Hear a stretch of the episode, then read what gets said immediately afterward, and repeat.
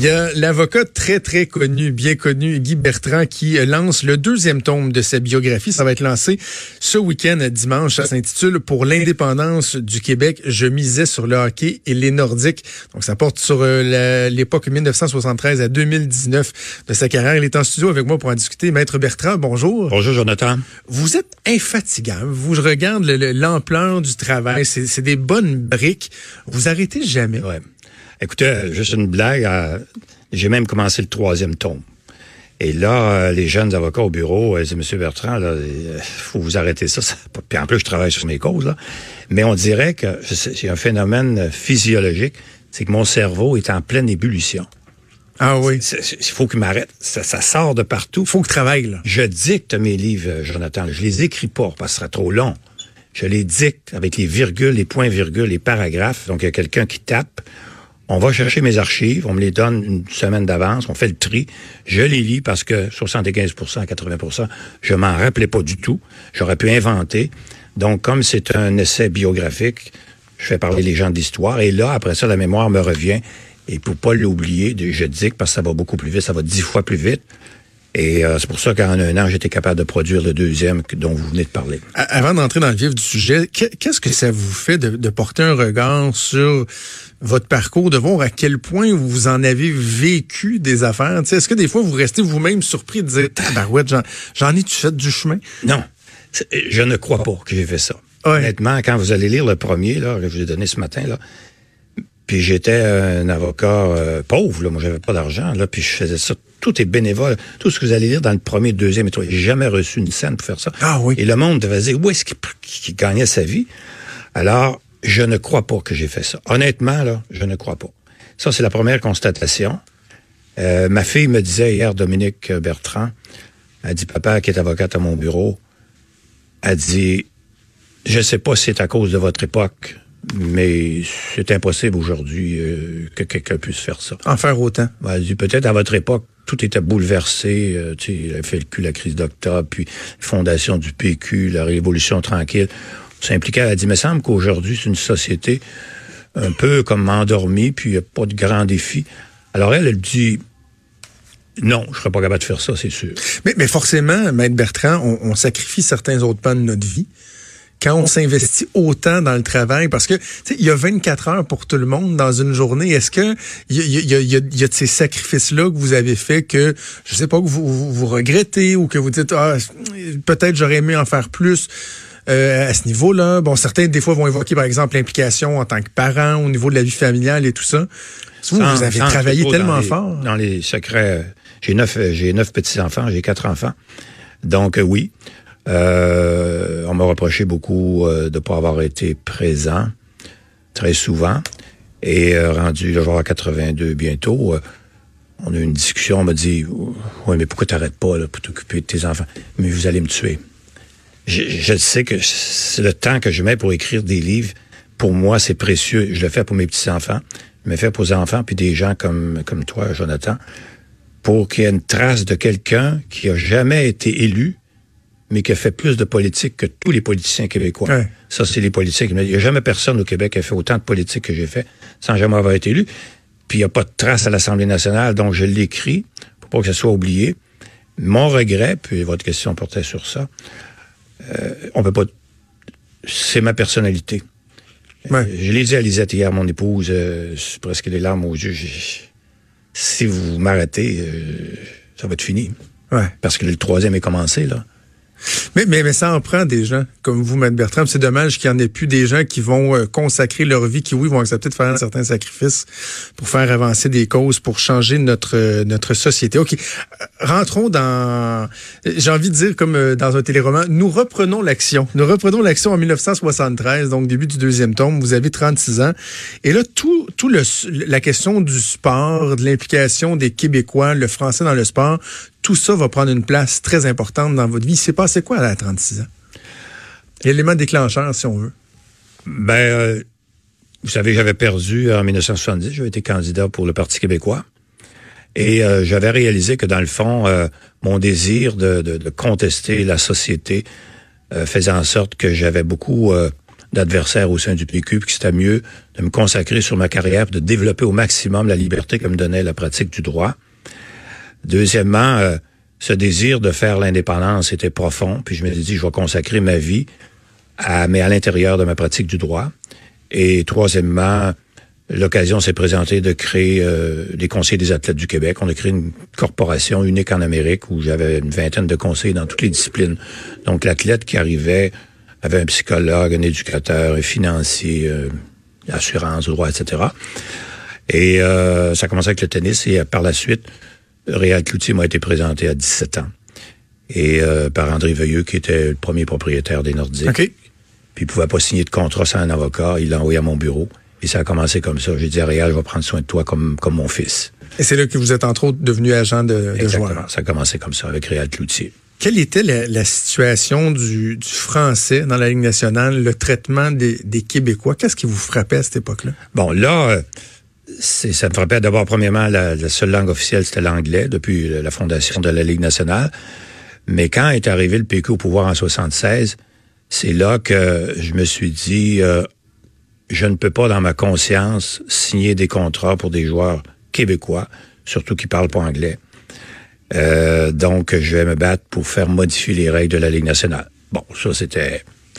C'était, ça paraissait utopique, mais ce fut une bataille, Jonathan, que tu vois dans le livre, une bataille euh, extraordinaire. J'ai parlé au vice-président Brian O'Neill, qui était à Montréal à l'époque, la Ligue nationale, son siège social était à Montréal. Et la première question qu'il m'a posée quand je l'ai rencontré, Why didn't Guillafreur Jean Beliveau et Maurice Richard didn't ask that before? Pourquoi ils l'ont pas demandé avant? Mais j'ai dit, pourquoi me dit ça? Ben, je pense que ce ne sera pas si difficile que vous le pensez, M. Bertrand. C'est quoi la réponse à cette question-là, cette question-là, M. Bertrand? Pourquoi ces joueurs-là ne faisaient pas valoir leurs droits à l'époque? Parce qu'ils pensaient que c'était impossible. La réponse qu'on me donnait partout, euh, en droit, euh, Jonathan, on me dit toujours ça, mais j'ai fait beaucoup de jurisprudence. Là. Ça, Guy Bertrand, ne connaît rien en droit civil, parce que je fais du criminel. Puis quand j'étais en criminel, je connais rien en droit civil, en droit administratif. J'ai pris une injonction pour que Michel Goulet ne soit pas repêché par les équipes de la Ligue nationale. Tout le monde a dit j'étais fou. J'ai envoyé une, une, injonction à toutes les équipes de la Ligue nationale. Ça m'a coûté 6 000 de signification. Pourquoi? Parce que quand Goulet a joué pour... Euh, en Alabama, pour les bébés boomers, là, Alabama, j'avais fait signer un, document par l'équipe à l'effet que s'il y avait une fusion, Michel Goulet euh, voulait manifester son choix de jouer pour le Nordique. je m'étais arrangé avec les Nordiques pour que ce soit son premier choix. Alors, quand est arrivée la fusion, c'est clair que la Ligue nationale n'était pas partie prenante au contrat, donc on dit allez vous faire voir. Mais vous allez voir dimanche euh, au, lancement, parce que mes joueurs, players seront là. Et euh, là, j'ai pris mon injonction. Et puis, on m'a dit la même chose. Guy Bertrand rien en droit administratif, il réussira pas. Puis là, il y a un avocat de, de, de, Philadelphie, William Roberts, qui est venu pour représenter la Ligue nationale. Et finalement, pour faire une histoire courte, on a gagné au repêchage. Personne n'a osé le repêcher. Ah ouais. les équipes ont appelé Maurice Filion, puis Maurice Filion, puis au but, puis a appelé les journalistes, dont un qui sera présent dimanche, Maurice Dumas, euh, son frère qui était à Chicago comme dépisteur, il a dit Who's that son of a bitch, Guy? Lui, en a il a dit Mettez-vous pas dans son chemin, c'est grave. Alors finalement, pour faire une histoire courte, là, euh, Michel a été repêché au 20e rang par les Nordiques, puis alors que c'était un premier choix. OK. Dans votre livre, vous, vous, vous parlez justement des joueurs que vous avez côtoyés, vous parlez de, de, de toute cette époque-là. Mais je, je veux m'attarder à un aspect en particulier. Évidemment, euh, le combat de votre vie, peut-être, pourrions-nous dire, c'est l'indépendance, le projet d'indépendance. Et sach, je trouve ça bien intéressant, sachant à quel point le sport est un vecteur de fierté. T'sais, on le voit entre autres lorsque les Olympiques et tout ça. Vous, vous vous disiez, le hockey, les Nordiques, tout ça est accessoire, un rôle à jouer dans le projet d'accession à l'indépendance du Québec. Exactement. Parce que la politique divise. Et si on n'aime pas M. Parizeau, on n'aime pas l'indépendance, on va voter contre lui, parce que c'est toujours la première chose qu'on regarde, c'est qui qui véhicule le message. On ne l'aime pas. Donc, la politique, automatiquement, c'est... Alors que le sport, c'est l'inverse, c'est rassembleur. Et tous les peuples de la Terre vibrent pour leur équipe. On le voit en Afrique, des pays pauvres qui ont des équipes au mm. soccer, puis ça vibre, sont fiers. Même ici, les Italiens qui ont gagné là, que la Coupe soccer il y a une dizaine d'années, ils fêtaient à Québec.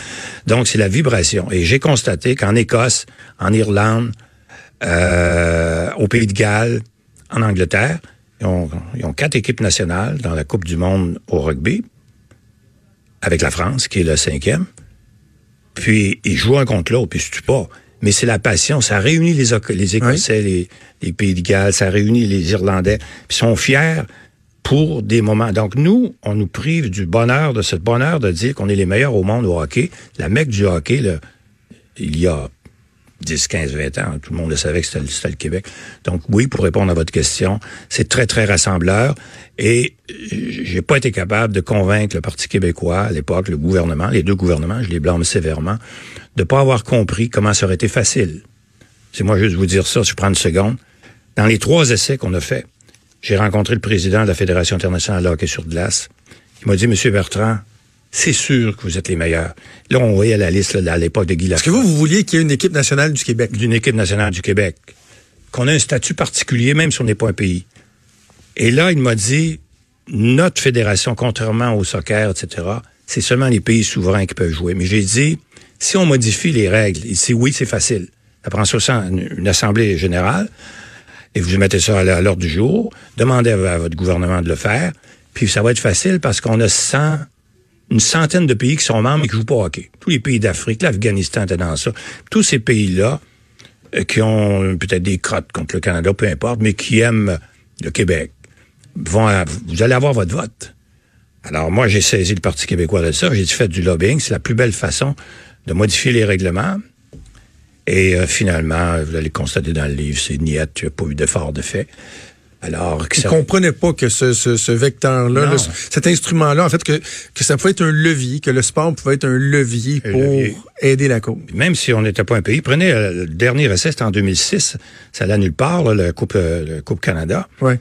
Et là, euh, je me suis associé avec des fédéralistes, vraiment Jocelyn Fauché, là, qui est une entreprise à Québec que vous connaissez, un ancien joueur là, des remparts, et qui est maintenant prospère, une salon de quai à Québec, que je louange ici. Alors lui, c'est... Et là, on a rencontré euh, Bob Nicholson pour lui expliquer qu'on est prêt à toutes les concessions.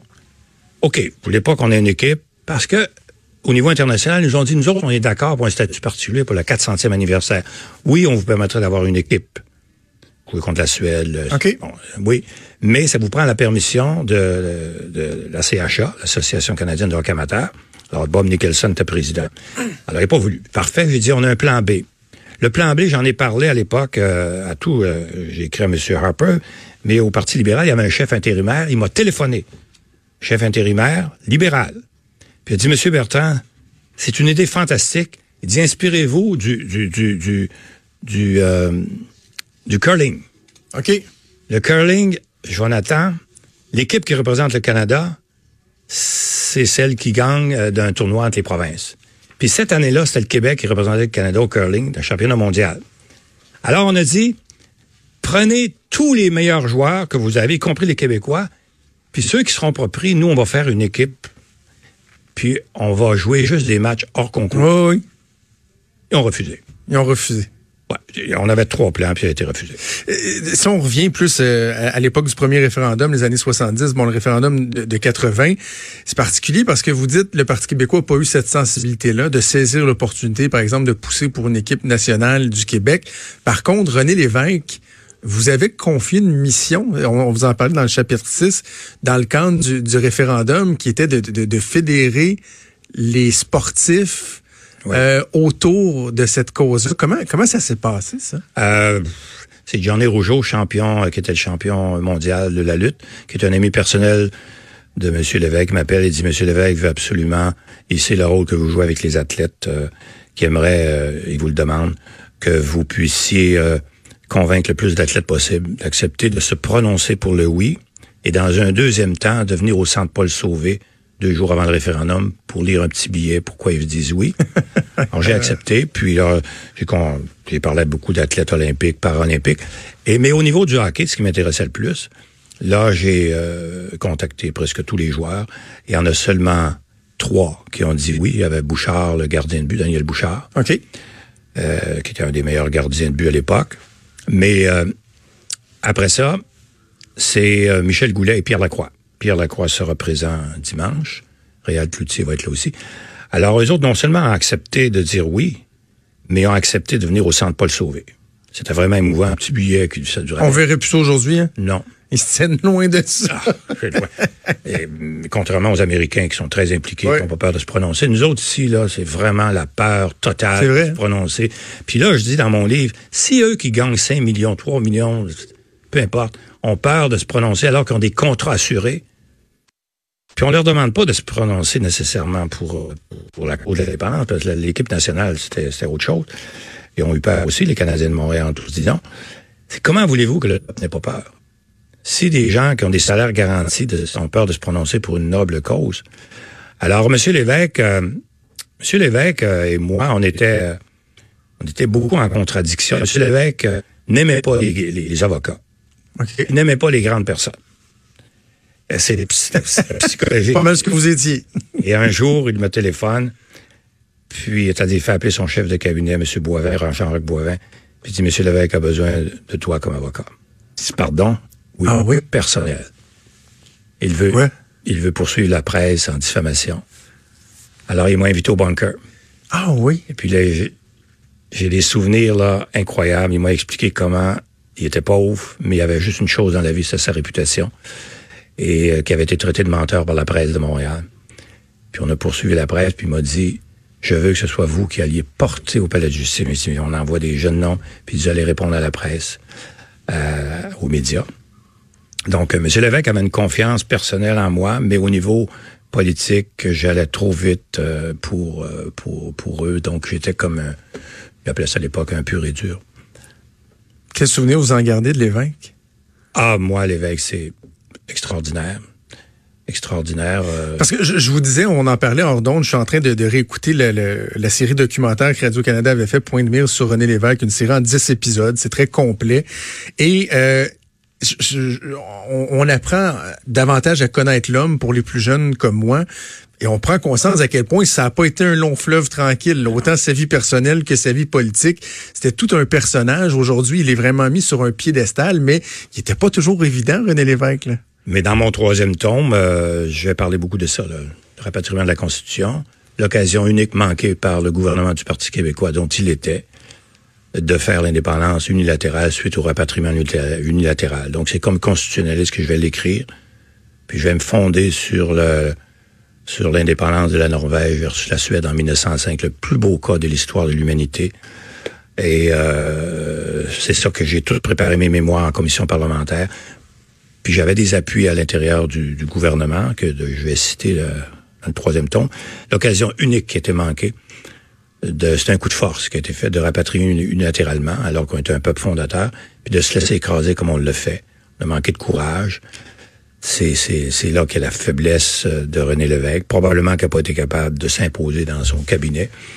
Je ne sais pas ce qui s'est passé à l'intérieur, mais c'est très, très grave devant l'histoire de pas avoir fait ce que la Norvège a fait avec la Suède. Aujourd'hui, ces deux peuples qui sont les meilleurs amis au monde, ils ont, fait le premier marché commun avec le, euh, avec euh, la Finlande, puis alors, euh, mais ça va venir dans mon troisième tour. Vous, euh, ben, clairement, vous êtes à l'heure des, bilans, si on veut. vous faites vos, vos, biographies, bon, euh, les mémoires et tout ça. on parlait en, début d'entretien de, regrets, point de vue personnel et tout ça. Cette question-là de l'indépendance, vous êtes encore en forme, là, Bertrand? Je vous souhaite évidemment de longues, longues années. J'espère que je vais pouvoir encore vous interviewer plusieurs fois. Mais est-ce que vous avez cette crainte-là de dire peut-être que je n'aurai pas l'occasion de, de voir le Québec devenir un pays? Parce que c'est pas, pas au goût du jour en ce moment, là, c'est pas demain la veille. Ça vous fait quoi, ça? Un, petit déchirement, un pincement au cœur? Écoutez, ça me fait très mal. Euh, Jonathan, vous m'avez interviewé il y a, je pense, au mois de juin sur la fondation du réseau Liberté Nation. On a créé un pays virtuel, donc au moins je mourrais en disant on a créé notre pays virtuel. On, on sait comment il va fonctionner avec des régions qui vont devenir des États, comme en Suisse, les neuf États fédérés d'Autriche, les 16 Länder d'Allemagne, pour expliquer que les Québécois sont des fédératifs, sont pas, ils mettront pas leurs œufs dans un pays péquiste, dans un pays caquiste, avec un seul gouvernement qui, où le président va régner comme un maître sur tout le Québec. C'est impossible. Bon. Ça, c'est ma consolation d'avoir créé en trois livres euh, cet ouvrage qui est comme mon testament politique. Au point de vue pratique, ce qui me fait mal, c'est de voir euh, les politiciens, que ce soit à Ottawa ou à Québec, de croire qu'on peut réussir un projet collectif, un idéal comme celui-là, en se taisant. Ça n'a jamais existé dans l'histoire des peuples, de l'humanité, de faire promouvoir son projet en se taisant. Ça n'a jamais existé. Hmm. Alors, depuis 25 ans, on dit on va attendre l'occasion, bon, les, les, conditions gagnantes, l'erreur stratégique, puis le Bloc québécois fait la même chose d'Ottawa. On va essayer de faire le mieux possible pour le, selon ce que le Québec veut. Alors ça, c'est mon plus grand regret, de pas comprendre qu'au au contraire, il faut promouvoir jour après jour le parachèvement du pays québécois et surtout expliquer qu'on est déjà un pays. Comme constitutionnaliste, là. On est déjà un pays, mais il manque un bout de papier, tout simplement, qui est une constitution. Mais demain matin, le pays est indépendant, Jonathan. Il n'y a rien qui change. Le territoire change pas, la langue, la culture, le fleuve, Mhm. les institutions, tout est là. Mais le permis pour le conduire, c'est comme si on peut conduire un- une auto, mais on n'a pas le permis, donc tu n'as pas le droit de le conduire. Il manque ce papier-là, puis c'est tout. Alors c'est mon, mon grand regret. Ouais, pour convaincre les fédéralistes comme moi, puis j'ai dit que j'avais entamé une réflexion avec tout le débat qui se passe sur, sur la laïcité. Je, je peux pas faire autrement que d'être d'accord avec vous que c'est pas en en parlant pas que vous allez co- convaincre les gens qui sont euh, réticents. Maître Bertrand, j'aurais discuté des heures encore avec vous. Le deuxième tome de votre biographie pour l'indépendance du Québec, je misais sur le hockey et les Nordiques. Lancement officiel ce dimanche. Vous faites plaisir, là. Ça va être un gros show. Oui, euh, si si vous me permettez d'en parler quelques instants. On, a, on va avoir des anciens ministres. Euh, On va avoir, euh, elle m'a autorisé de vous le dire si je n'aurais pas mentionné son nom, Martine Ouellet sera là. Ça m'a- fait chaud au cœur. Parce que souvent, les gens ont peur de se montrer euh, dans des occasions comme ça, avec Guy Bertrand, parce qu'il passe pour un genre de révolutionnaire. Bon, puis- mais il y en a qui n'ont pas peur. Alors, il va y avoir des gens, euh, Gérard Deltel, qui est un ami à moi, qui sera là aussi, et euh, Mathias Rioux, un ancien ministre, euh, plusieurs anciens ministres ou députés, même à Ottawa, qui seront là, et aussi euh, du monde euh, du réseau Liberté Nation, et euh, la majorité des gens, comme vous et moi, des gens du peuple. là. Et là, il va y avoir un spectacle, des Oui. chansons et tout Alors, ça. on a- Ça se passe dimanche. Et ensuite, euh, comment se le procurer, le livre, un coup qui va être officiellement sorti? Est-ce qu'il va, ça va être en librairie, Toutes les librairies, mais en ligne aussi, à la maison GID. Alors, cette maison-là, deux, deux, deux secondes, c'est une maison qui ne publie que des livres d'histoire et de patrimoine. C'est la première fois qu'il publie une biographie. Et euh, l'éditeur, Serge Lambert, va dire quelques mots dimanche pour expliquer qu'en lisant le, manuscrit, il dit, Monsieur Bertrand, vous êtes l'acteur à travers l'histoire. Là, vous, vous êtes souvent les livres d'histoire, c'est écrit, on est, les gens sont morts. Mais là, vous nous faites vivre l'histoire, mais il faut que je publie ça. Donc, il y avait trois maisons d'édition qui voulaient l'avoir. On lui a donné à cause de ça. Donc, pour l'indépendance du Québec, je misais sur le hockey et les Nordiques, le deuxième volet de la biographie de Maître Guy Bertrand aux éditions GID. Maître Bertrand, ça a été un plaisir comme toujours. Merci, Jonathan. Au revoir. C'est gentil.